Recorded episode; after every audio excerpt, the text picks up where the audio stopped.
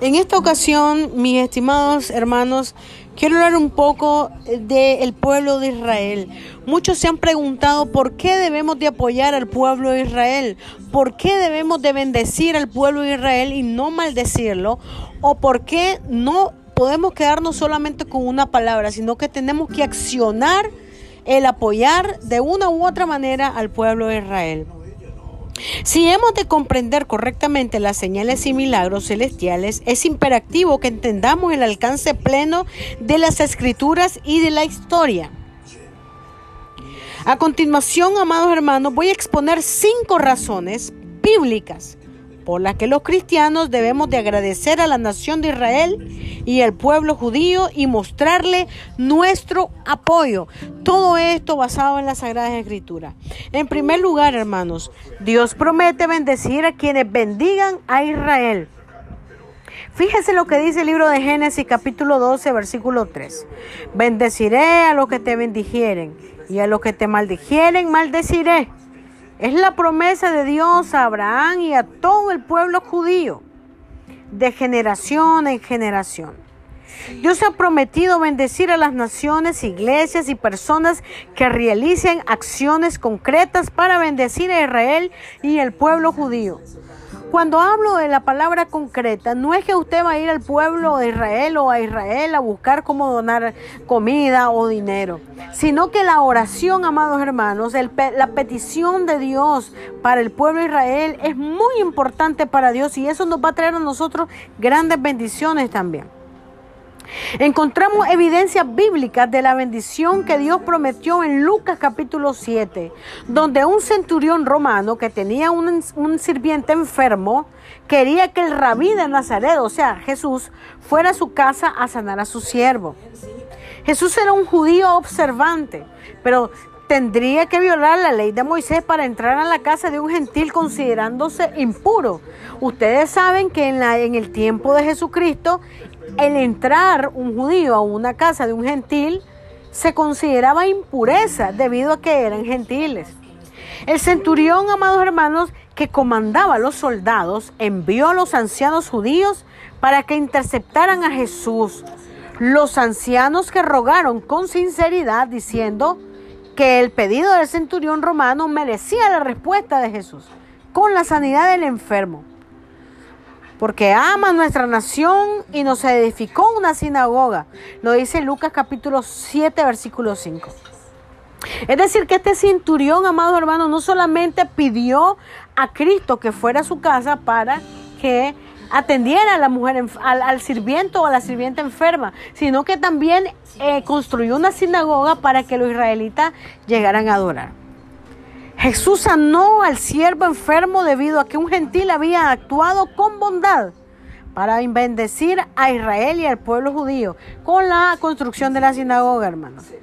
Con la evidencia de Cornelio, la Biblia nos muestra también que Dios bendice a quienes bendicen a Israel. ¿Por qué Cornelio y su familia fueron los primeros gentiles en oír el Evangelio y recibir el derramamiento del Espíritu Santo? ¿Por qué creen ustedes? Pues hallamos la respuesta en el libro de Hechos capítulo 10, versículo 22, que describe a Cornelio el centurón como un varón justo y temeroso de Dios, y que tiene buen testimonio en toda la nación de los judíos. Dios hizo el milagro para motivar al pueblo, a, perdón, al apóstol Pedro a que fuera a la casa de un gentil impuro impuro. Pedro tuvo una visión en la que miró una sábana con un manto de oración llena de animales impuros que simbolizaban a los gentiles. Y a Dios ordenándole que lo llamaran impuro, lo que Dios había declarado puro. Lo dice el libro de Hechos capítulo 10, versículo 9 al 16. Por otro lado, un segundo punto. Se nos manda a orar por la paz de Jerusalén, hermanos. Que oremos por la paz de Jerusalén no es un pedido, es una orden. Pedid por la paz de Jerusalén. Sea prosperados los que te aman. Lo dice el libro de Salmos, capítulo 122, versículo 6. Desde la perspectiva de Dios, Jerusalén es el centro del universo. Jerusalén es la ciudad que David conquistó hace tres mil años, el lugar donde habitaban los jebuseos, que desde entonces ha sido por siempre la capital de Israel. Que sea siempre la eterna capital de Israel. Sabemos que en, estos tiempos el presidente de los Estados Unidos, Donald Trump, por primera vez hizo una, una declaración mundial, declarando a Israel como la ciudad eterna y Jerusalén como la capital de Israel, sabiendo, amado hermano, que en la historia Jerusalén pertenecía a los a los eh, bancos ocupados o a los territorios ocupados. Entonces, amados hermanos, Israel, que sea siempre la eterna capital de Israel, sin divisiones y que haya paz dentro de sus murallas y prosperidad dentro de sus palacios. Lo dice Salmo 122, 7, amados hermanos. Qué interesante. ¿No lo creen ustedes? Número 3. Se nos manda ser centinelas sobre las murallas de Jerusalén. A través de los profetas, Isaías, uh, Dios nos manda que seamos centinelas sobre las murallas de, de Jerusalén. Isaías 62, 6. Dios nos manda por medio del profeta Isaías que hablemos y defendamos a Israel y el pueblo judío cuando se le difame, cuando sus enemigos los ataquen, cuando sean sometidos a cualquier acto de cruel antisemitismo, etc. De hecho, Israel eh, Isaías describe, por amor de Sión no callaré y por amor de Jerusalén no descansaré. Sobre tus muros, oh Jerusalén, he puesto guardas todo el día y toda la noche no callarán jamás. Los que os, los acordáis de Jehová no reposáis. Así que, amados hermanos, Dios nos manda a orar por las murallas y la protección del pueblo de Israel. Número cuatro, se nos manda a ministrar a Israel en lo material. El apóstol Pablo nos brinda otra de las razones bíblicas para apoyar a Israel. Porque si los gentiles han, han sido hechos partícipes de sus bienes espirituales, Deben también ellos ministrarles de los materiales. Romanos capítulo 15, versículo 27. ¿Cuáles son las bendiciones espirituales a las que hace referencia Pablo, hermanos? Número uno, el pueblo judío no nos ha dado, nos ha dado la palabra escrita de Dios. Número dos, el pueblo judío nos ha dado los patriarcas, Abraham, Isaac, Jacob. El pueblo judío nos ha dado los profetas del Antiguo testamentos, tales como Isaías, Ezequiel, Jeremías, Daniel, Osea, Joel, Amós, Abdías, Jonás, Miqueas, Abacub, Sofonías, Ageo, Zacarías y Malaquías. Además, el pueblo judío nos ha dado la primera familia cristiana, José, María y obviamente Jesús. Si sacas a Jesús del cristianismo, no hay tal cosa. Es decir, por causa del cristianismo, o perdón, por causa de los judíos, nosotros conocimos a Cristo.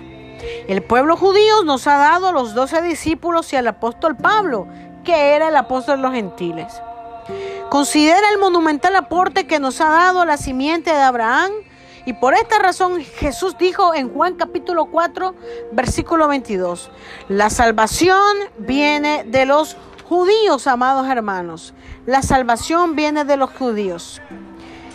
El versículo, ahora la parte número 5 dice, Jesús le pidió a la iglesia que apoyara a Israel.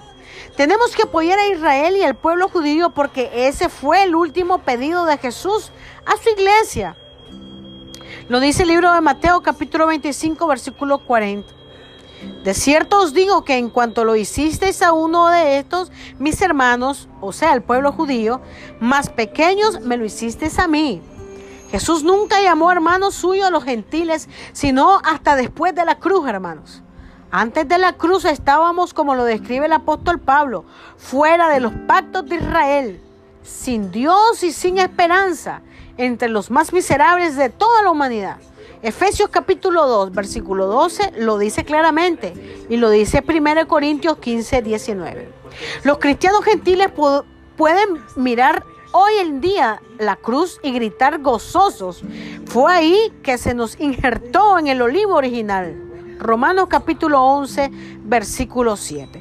Por tal razón, mi amado hermano, es imperativo que usted y yo bendigamos en todo momento al pueblo de Israel por causa de Israel somos salvos, porque Jesucristo es judío y por causa de Jesucristo somos salvos. Gracias por escuchar esta meditación del día de hoy. Espero que les haya gustado. Hasta pronto.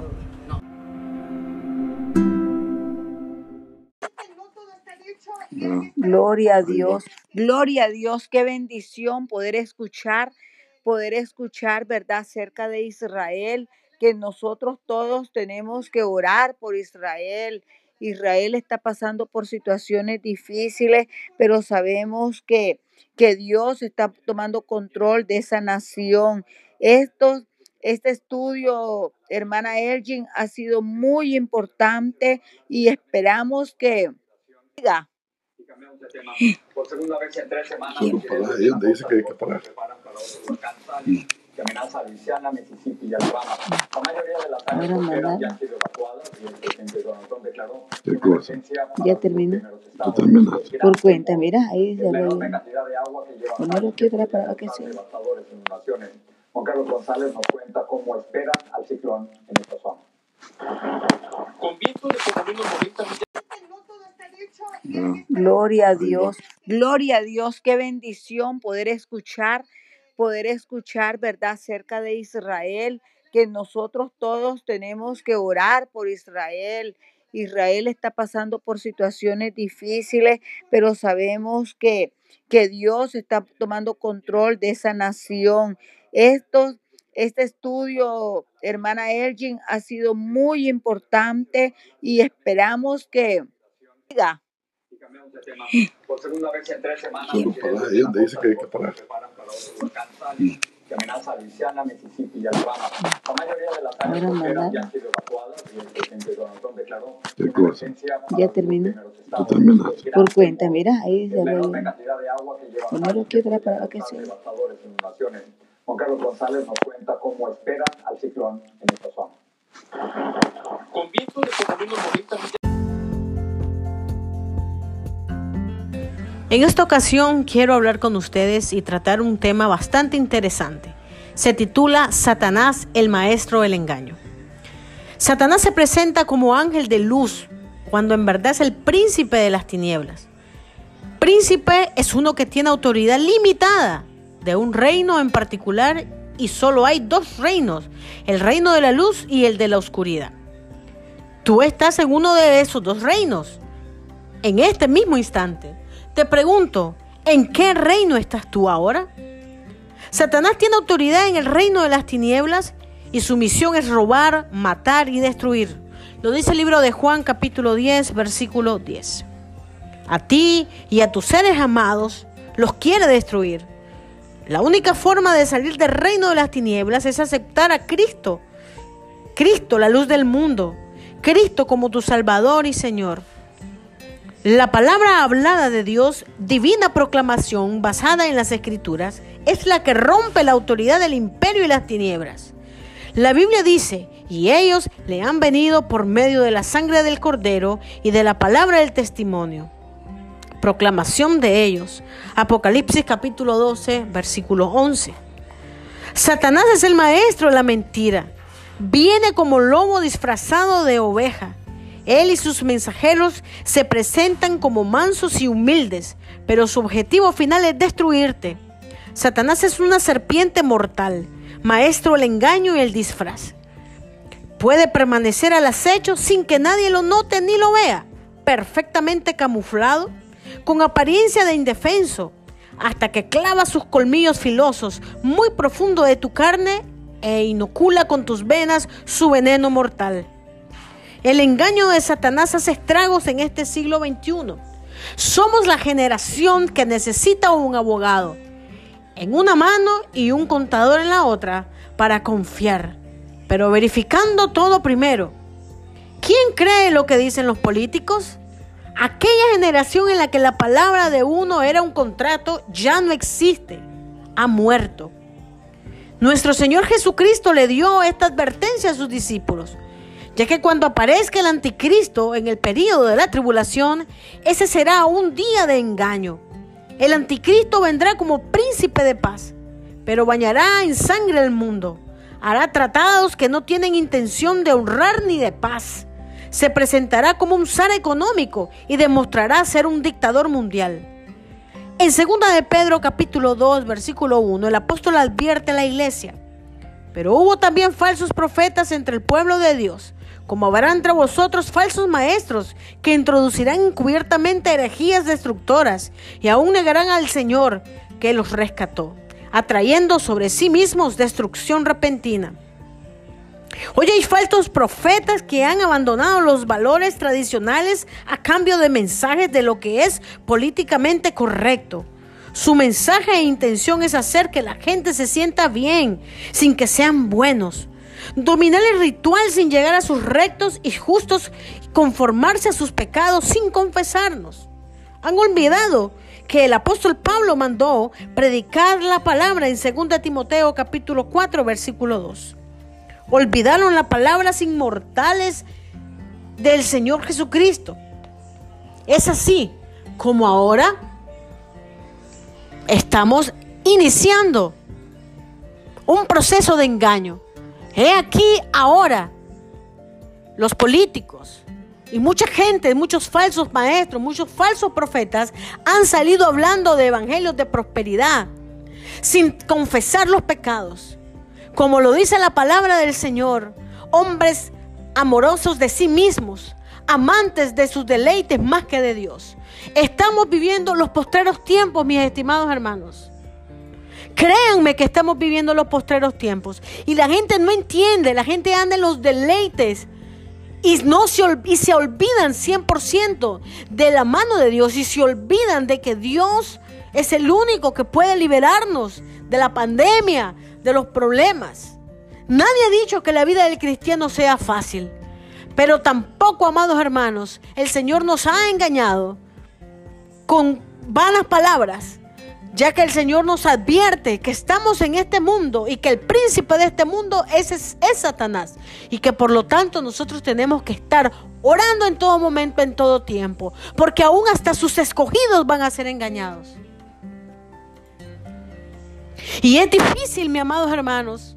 Es tremendo reportarse y enfrentarse con la apostasía de este mundo ahora. Prácticas totalmente fuera del orden bíblico, del orden cristocéntrico, se están presentando en las iglesias. Y desafortunadamente la gente piensa que estamos normal o que estamos viviendo tiempos modernos. Pidamos a Dios regresar amados hermanos, a la senda antigua. Pidamos a Dios regresar a, los caminos antiguos del Señor. De esta manera, solo de esta manera, vamos a estar definitivamente protegidos del Dios de este siglo que se llama Satanás. No te dejes engañar por falsas promesas. No te dejes engañar por falsos maestros que te dicen que todo es fácil, que tienes que dar tanto dinero para poder tener la salvación. La salvación se obtiene por medio de la sangre de Cristo, por medio del sacrificio que Jesucristo hizo en la cruz del Calvario. Si hay alguien aquí en este momento que está escuchando este mensaje y no ha aceptado a Cristo como su Salvador, yo te invito a que dobles tus rodillas y levantes tu mano derecha y hagas esta oración de fe conmigo. Señor Jesús, te acepto como mi único y suficiente Salvador. Te pido, Señor, que inscribas mi nombre en el libro de la vida y que borres todos mis pecados y no te acuerdes nunca más de ellos. Señor Jesús, cúbreme con tu sangre preciosa y apártame de todo peligro, de todo engaño de este siglo. Te lo pido, Señor en el nombre de Jesucristo, nuestro Señor Jesucristo. Amén y amén. No te dejes engañar por falsas promesas ni vanas palabras de personas que te hablan muy bonito. Recuerda que Satanás un día fue un ángel de luz. Recuerda que Satanás hoy en día está camuflado en medio de la multitud y es capaz de engañar hasta el más crédulo. Es capaz de engañar a cualquiera. Mi recomendación, mi amado hermano, es que leas la Biblia. Mi recomendación es que busques al Señor mientras pueda ser hallado. Mientras pueda ser encontrado. Porque después que el Señor venga por su iglesia, ya no va a haber más chance. Ya no va a haber más tiempo. Vendrá el crujir de dientes. Vendrá la tribulación. Y la gente que se queda acá en este mundo sufrirá la persecución como nunca antes la han visto y la han conocido.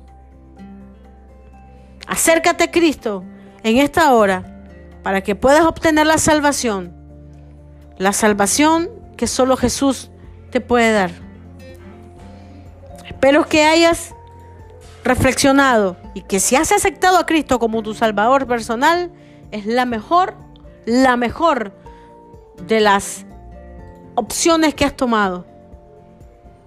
Cristo te está llamando el día de hoy. No dejes que el enemigo tome tu corona. Dios te bendiga. Visita la iglesia. Visita la iglesia. Cristo te ama. Cristo te ama. Dios te bendiga.